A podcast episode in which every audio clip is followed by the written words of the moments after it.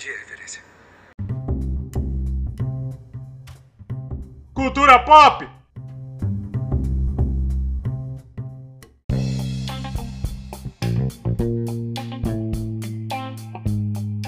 Fala galera, aqui é o Guilherme Lee. E aí galera, eu sou a Gabs. Oi gente, tudo bem? Eu sou a Bia. E nós somos do Eu Entendi a Referência.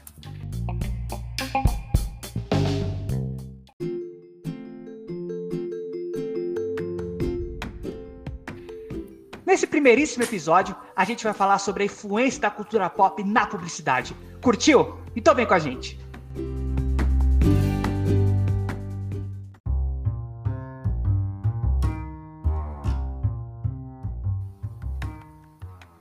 Para início de conversa, o que o povo gosta sente saudades é daquela aglomeração de pessoas juntos em um evento de cultura pop. Geek, enfim.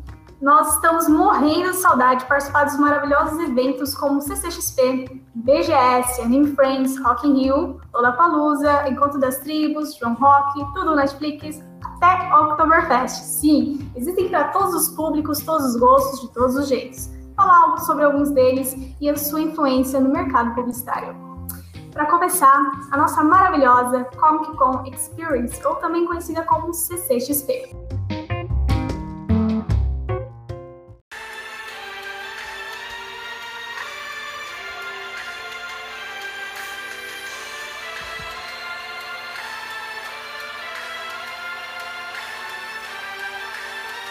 Acontece anualmente no Brasil, desde sua primeira edição em 2014 em São Paulo.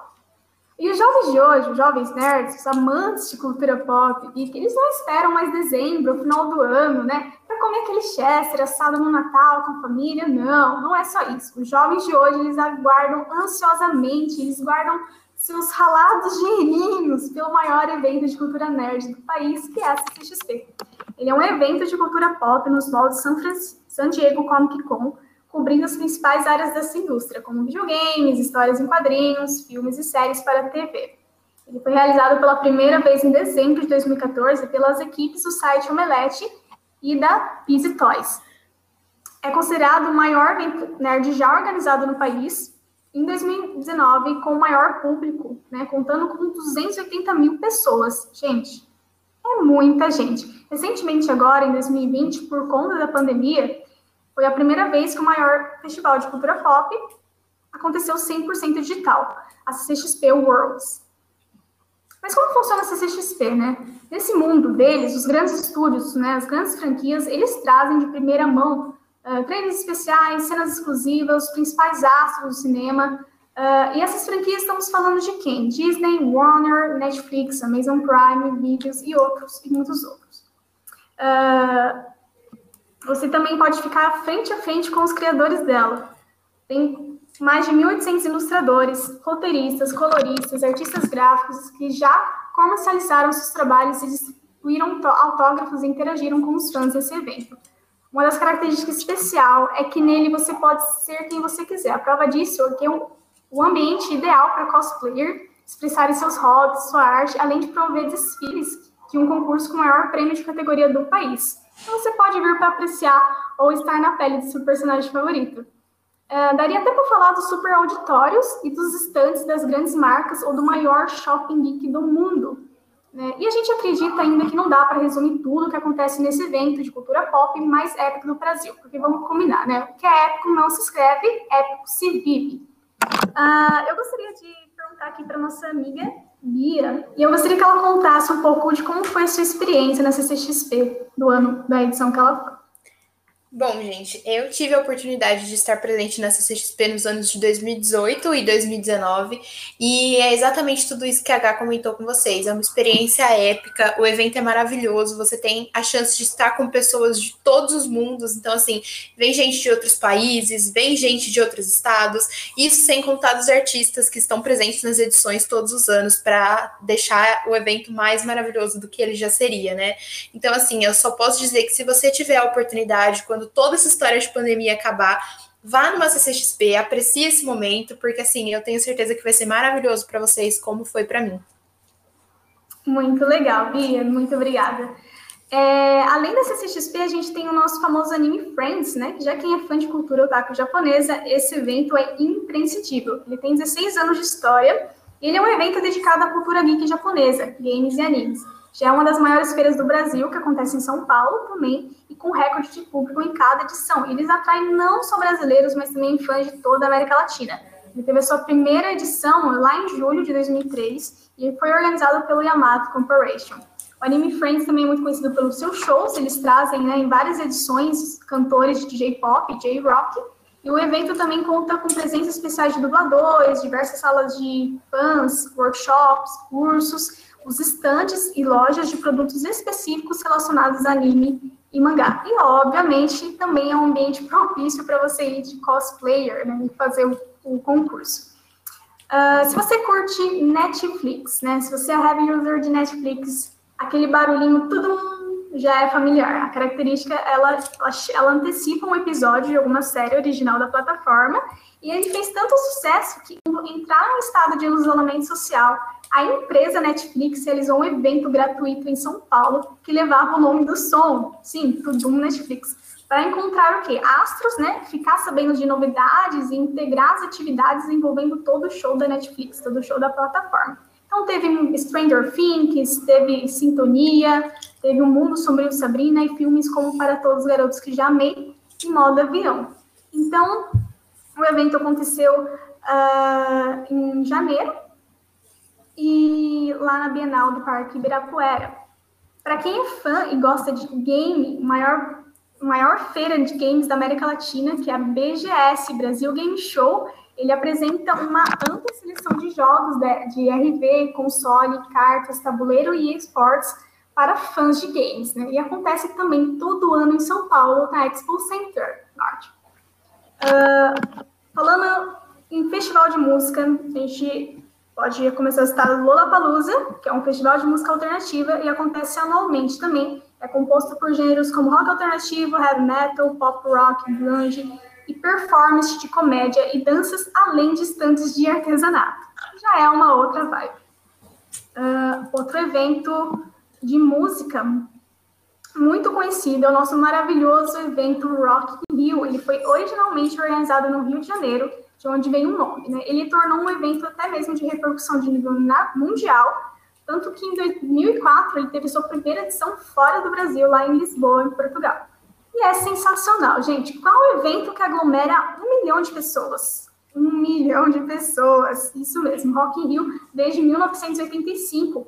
Tanto que esse ano foi o ano que a gente recebeu a nossa querida, como eu amo, a banda Queen com a canção Story of My Life, gente, inesquecível, né? O Brasil teve oito edições, e nesse evento ele reúne diversas bandas de rock, tanto internacional quanto nacional. É um lugar que reúne muita emoção até mesmo de ver bandas históricas e aclamadas pelo público.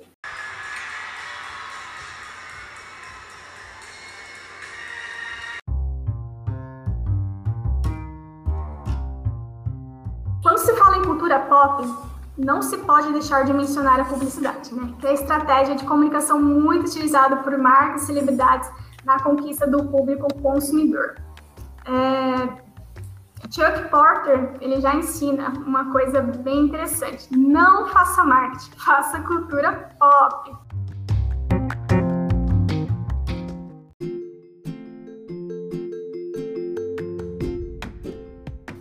Sim, gente, ambas, tanto a cultura pop quanto as marcas, ambas dependem da mídia para prosperar e vender. Elas constroem suas imagens com a ajuda da audiência e nisso a gente já consegue ter uma noção por que, que esses eventos funcionam tanto, né? Por que, que esses eventos são tão importantes, né? Uma das razões do sucesso de um produto da cultura pop é sua estreita relação com a mídia, né? E o grande produto oferecido pela cultura da mídia é o entretenimento. Então, dentro desse contexto, a cultura pop é, ela alimenta produtos voltados para o público né, hoje em dia, essencialmente jovem, né, e ele exerce influência sobre ele, principalmente até mesmo na moda e no, no próprio estilo de vida.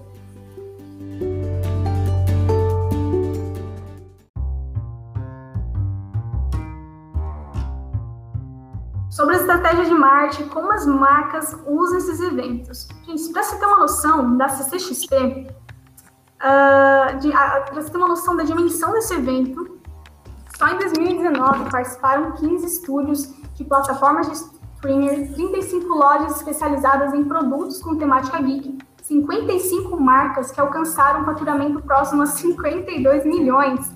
E o público predominante nessa faixa tinha entre 15 e 34 anos.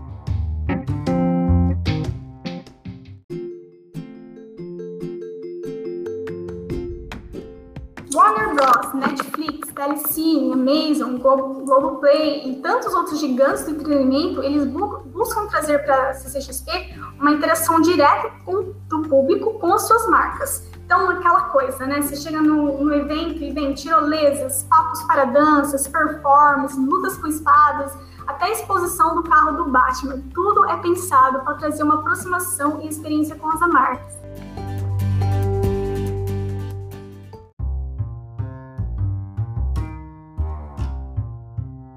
A experiência ali é o, é o, principal foco do evento. Ele motiva as marcas a se destacarem pelas atrações de cada estande de forma muito criativa.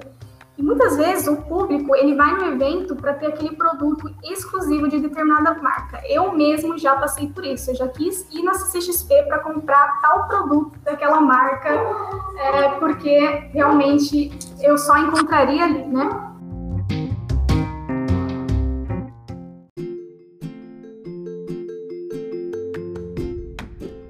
A gente pode citar aí o estande da Havaianas na CCXP é, de 2019, né? Ela está praticamente todo tematizado, totalmente tematizado com Star Wars, porque a franquia ela teve uns grandes lançamentos em 2019, né? Foi em setembro. E também teve um, um espaço destacado só para a heroína da DC, que é a Mulher Maravilha, cujo filme ia estrear em 2020.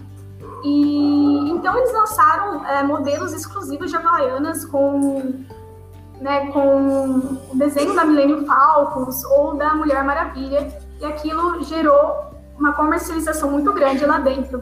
E a Mariana Hormers, vídeo de marketing e comunicação havaianas no Brasil, ela explica que a marca é totalmente democrática, ela quer conversar com os mais variados públicos e o universo geek é um deles. De acordo com ela, os produtos se conectam de maneira muito orgânica com esse público, né? Então, participar da CXP é uma forma de nos aproximarmos ainda mais do consumidor e levar ele uma experiência de marca gere ele uma conexão. Né? A essência da Baianas era alegria, colorida e democrática.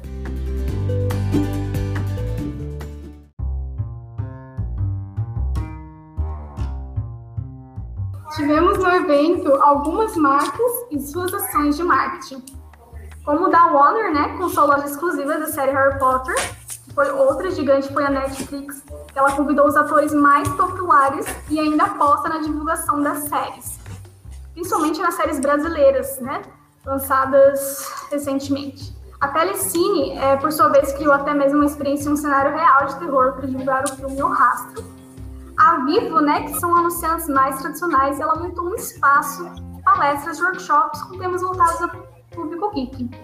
A DC Comics, é, ela postou muito nos personagens da Liga da Justiça em tamanho real para interagir com o público.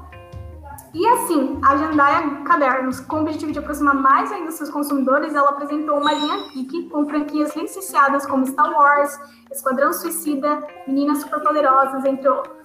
A Fini, por sua vez, é, patrocinou um espaço creators, né? O objetivo era receber grandes nomes do mercado para o meet and greet com o público, como Resident Evil, Marco Túlio, Felipe Castanhari e etc. A Duracell, ele se baseia, se baseou muito no mote, que dura até 18 vezes mais, e oferece um espaço para os participantes carregarem os celulares enquanto jogam.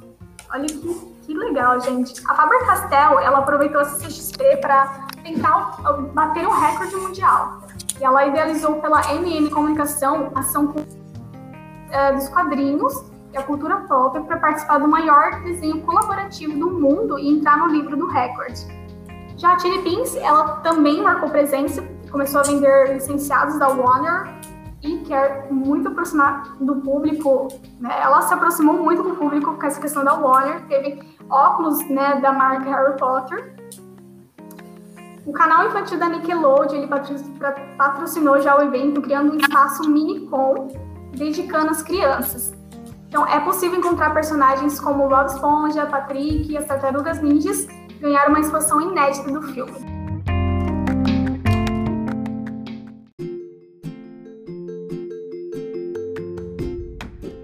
Sobre os festivais de música, o Rock in Rio, uh, o evento ele vem atraindo a atenção não só dos amantes de música, mas também dos grandes, das grandes marcas e patrocinadores.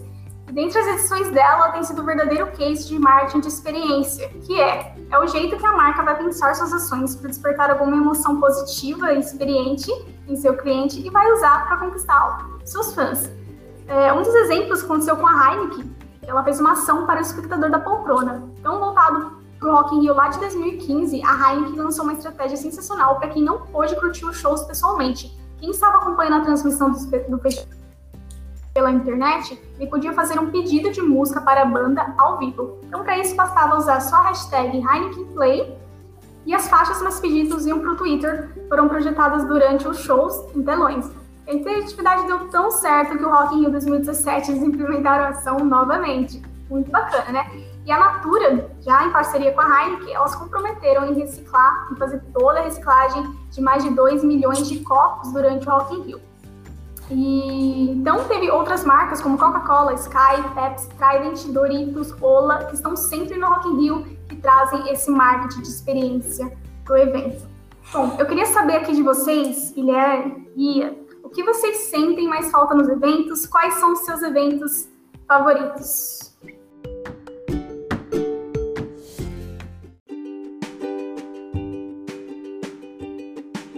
Bom, é, eu tava planejando, né, ir, ir pra CXP ano passado, ia ser a primeira CXP que eu ia ir, mas veio a pandemia, né, a gente tinha até já separado o dinheiro aí do ingresso para poder comprar, mas infelizmente veio a pandemia e não e acabou não rolando e eu também não quis comprar pro digital porque eu acho que a minha primeira experiência tem que ser maravilhosa e eu só vou ter essa experiência se eu for presencial. Então eu optei por não comprar pro digital e esperar para ver se ano que vem, ou até mesmo esse ano, quem sabe, não sei, né? Mas para pelo menos no final desse ano ou no ano que vem já poder ir para o presencial. E eu sinto muita falta, né? Eu também queria ir no, no Anime Friends, porque eu, eu quero fazer cosplay, eu quero ver um show aí da galera que faz rap de anime. Então eu queria muito. Eu vou aguardar tudo voltar. Bom, e para mim também é mais ou menos isso. O que eu mais sinto falta é, sem dúvidas, a CCXP. Ano passado a gente já foi privado, né, de estar lá por conta de tudo isso de pandemia, de não pode aglomerar. E eu espero também que, que tudo isso acabe o mais rápido possível para a gente poder voltar a viver essas experiências maravilhosas que a gente tinha antes.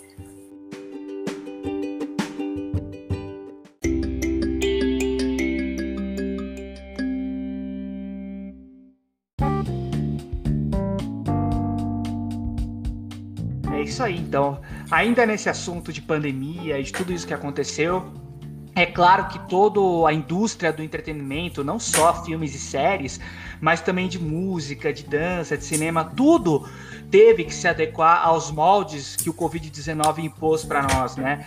Porque existem algumas empresas que necessitam dos eventos para sobreviver. E não, e não são empresas que fazem evento uma vez por ano, são, são empresas que fazem evento todo mês e todo final de semana e vivem disso, né? E para você passar isso para o digital, não é fácil, ainda mais quando você tem que passar isso para ontem, quando você não tem um planejamento e um tempo necessário para fazer todo esse, esse molde, né?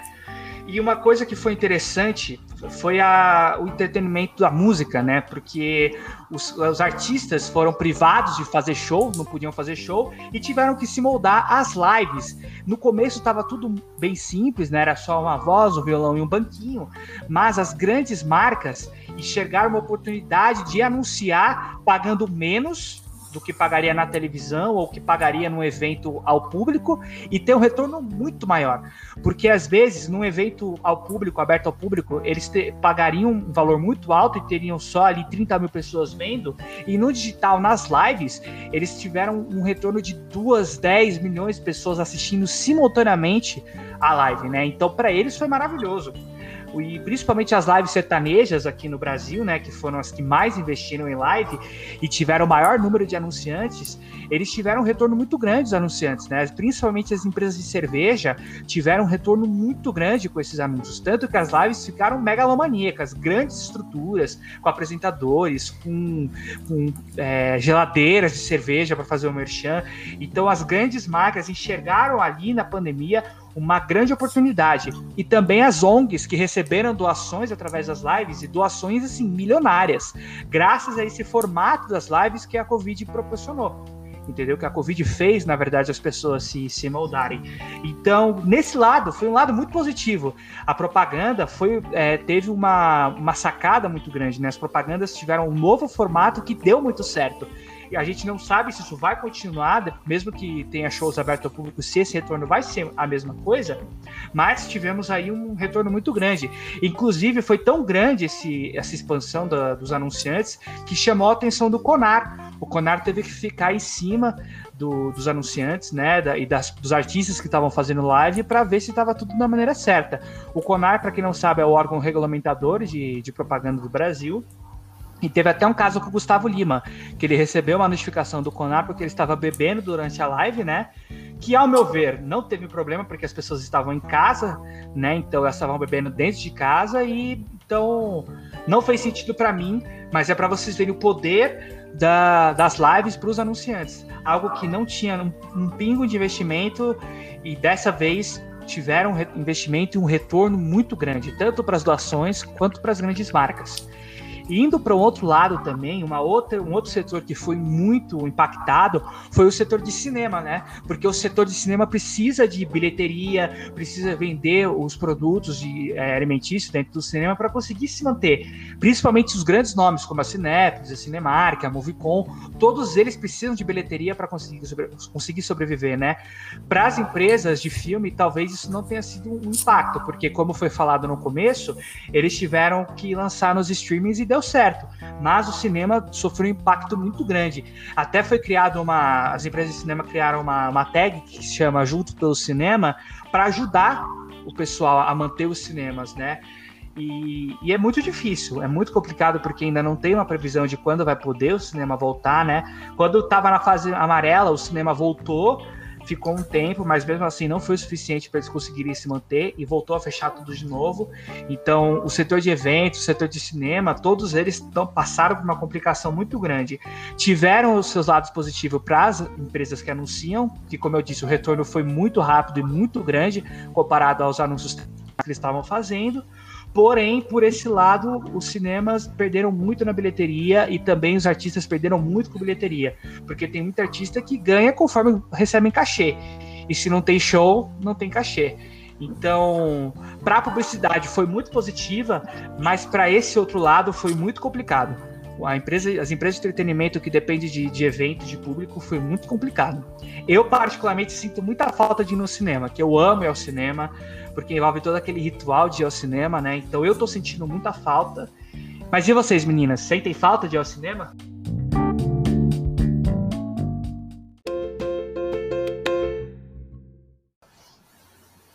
Com certeza.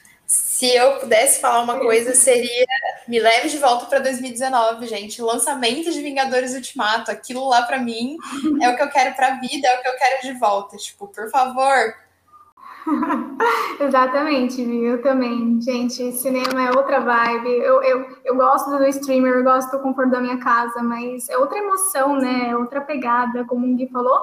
É, tem todo um ritual para você ir no cinema e tem toda aquela explosão de pessoas ali com o mesmo propósito, a mesma emoção. É muito bom.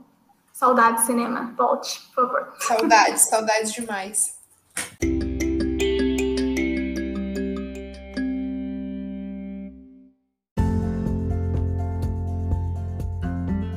Seguindo então nesse cenário ainda de pandemia e os seus impactos, se teve um segmento que se favoreceu com tudo isso, foram os setores de streaming.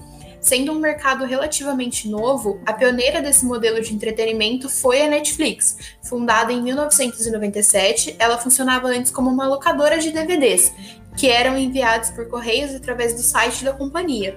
Ela só veio a ser lançada da forma como a gente conhece hoje no ano de 2007. É Bom, pesquisas recentes, né, que a gente viu por aí em revistas, sites, enfim, elas apontam que as plataformas de streaming tiveram um aumento de assinantes que ultrapassa a marca de 100%. A própria Netflix, por exemplo, em março de 2020, que foi quando estourou toda essa loucura de pandemia, ela apresentou um aumento de 146% a mais de assinantes no final do mês quando comparado com o anterior. Mas agora me diz vocês, galera, vocês acham que assim, durante a pandemia, o consumo de streaming por conta de vocês aumentou, tá igual? O que vocês podem me dizer sobre isso? Ah, aumentou bastante, principalmente pro Disney Plus, que logo quando lançou eu já quis assinar, porque eu sou muito fã de tudo que a Disney faz, principalmente uhum. agora que ela comprou Star Wars, que eu sou um fã incondicional de Star Wars, amo desenho, amo animação, então. E também pro, pro YouTube, pras lives que eu acompanhei algumas, então, sim, eu tô heavy user total de Disney Plus e de YouTube. Uhum, bacana. Ah, eu também, eu gostei muito. Eu tava ansiosa para assistir os filmes Star Wars e ali na Disney me ajudou muito a, a, ver os filmes. E eu acho que quando a gente pensa em Disney, né, a gente uhum. pensa tanto nos filmes, nas animações, no próprio streamer, e a gente vê o, o espaço que a Disney conquistou, né? Porque a gente pensa nos filmes e automaticamente a gente pensa que existe, por exemplo, um parque de diversão onde que você pode ter uma experiência diferente com tudo que tá naquele streamer, mas uhum. um parque de diversão e tem a, toda a questão da CCXP também, que a gente encontra muita coisa da Disney. Então, você Sim. vê que a gente pode é, consumir e entreter de vários jeitos, né? Uhum, muito bacana, gente. Obrigada.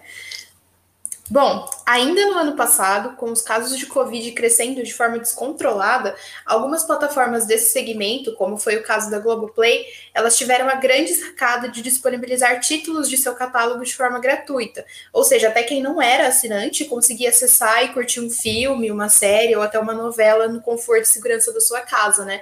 Particularmente, eu achei que essa estratégia foi muito boa, assim, por parte deles, porque mostrou não só que a, porque não só engajou as marcas, como trouxe à tona também o lado humano de todas elas, né? Que elas não estão só preocupadas em ganhar cada vez mais, tipo, nessa época de Covid, elas se propuseram a colocar conteúdos de graça para incentivar realmente as pessoas a ficarem em suas casas para controlar tudo isso, né? E a Globoplay, por exemplo, ela disponibilizou conteúdos kids, conteúdo adulto, conteúdo jovem, então tinha realmente para a família inteira se entreter ali e arrumar uma forma de ficar em casa com mais diversão, enfim, para se desconectar de toda essa história de pandemia que estava ali por fora, né? Bom, Pulando agora para novembro de 2020, mais especificamente para o dia 17, lançamento do Disney Plus no Brasil. Gente, pelo amor de Deus, o que que foi aquilo? A internet parou, é tipo literalmente isso. A gente parou ali para o momento que todo mundo estava aguardando. A marca ela alcançou 10 milhões de assinantes com apenas 24 horas no, no, ar. Então, assim, ela superou todas as expectativas. Mas também com os sucessos disponíveis, como live action de Adamo e Vagabundo, Soul, Mulan e todas as produções clássicas, né, gente? Animações das princesas, o Rei Leão, tudo isso que a gente tem disponível ali, não era de se esperar que fosse diferente do que realmente foi, né? Ser esse sucesso maravilhoso.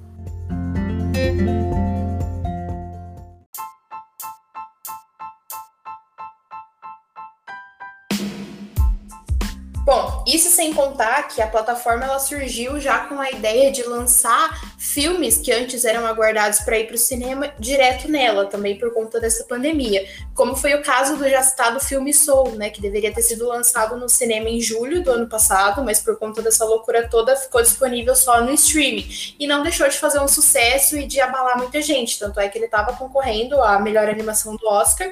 Eu não sei dizer agora para vocês se ele ganhou, mas que ele concorreu eu tenho certeza. E assim, é um filme maravilhoso, então também indico para todo mundo.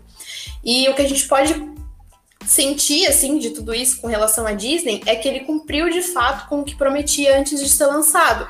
Ele vinha falando que teríamos tudo em um só lugar e é realmente isso. A gente tem filme, a gente tem documentário, a gente tem série, a gente consegue encontrar de tudo para todo mundo, para todas as idades e assim, para mim isso é uma coisa maravilhosa que eu não deixaria de, de assinar se eu tivesse a oportunidade. E eu indico para todo mundo.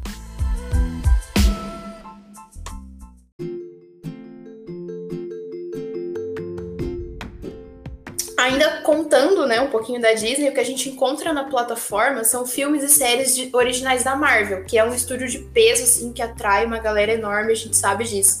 No catálogo, atualmente, a gente tem WandaVision e Falcão e o Soldado Invernal. A primeira ela já teve, né, todos os seus episódios lançados, mas eram lançados é, uma vez por semana, né? Então já criava essa expectativa na galera de meu Deus, tem que chegar sexta-feira para me assistir WandaVision.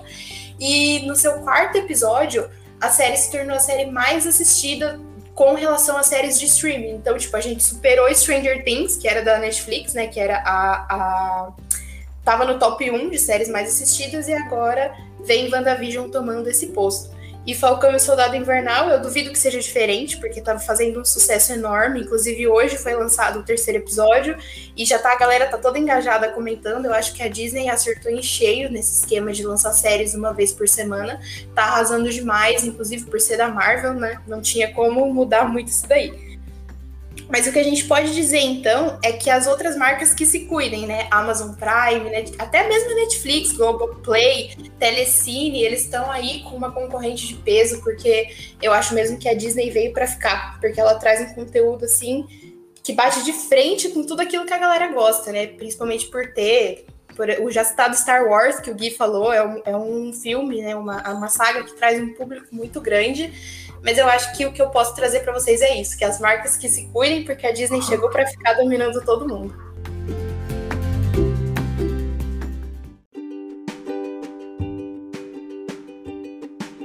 Então foi isso, galera. Espero que vocês tenham curtido esse nosso bate-papo. Em breve a gente vai voltar para os eventos, para o cinema, para tudo aquilo que a cultura pop pode oferecer. Mas enquanto isso não acontece, fiquem em casa, se cuidem, desfrutem dos streams e me sigam no Instagram, arroba e até a próxima! Galera. Muito obrigada. Me sigam lá no Instagram, arroba Bom, gente, é isso. Eu espero que vocês tenham gostado. Muito obrigada pela audiência e até a próxima.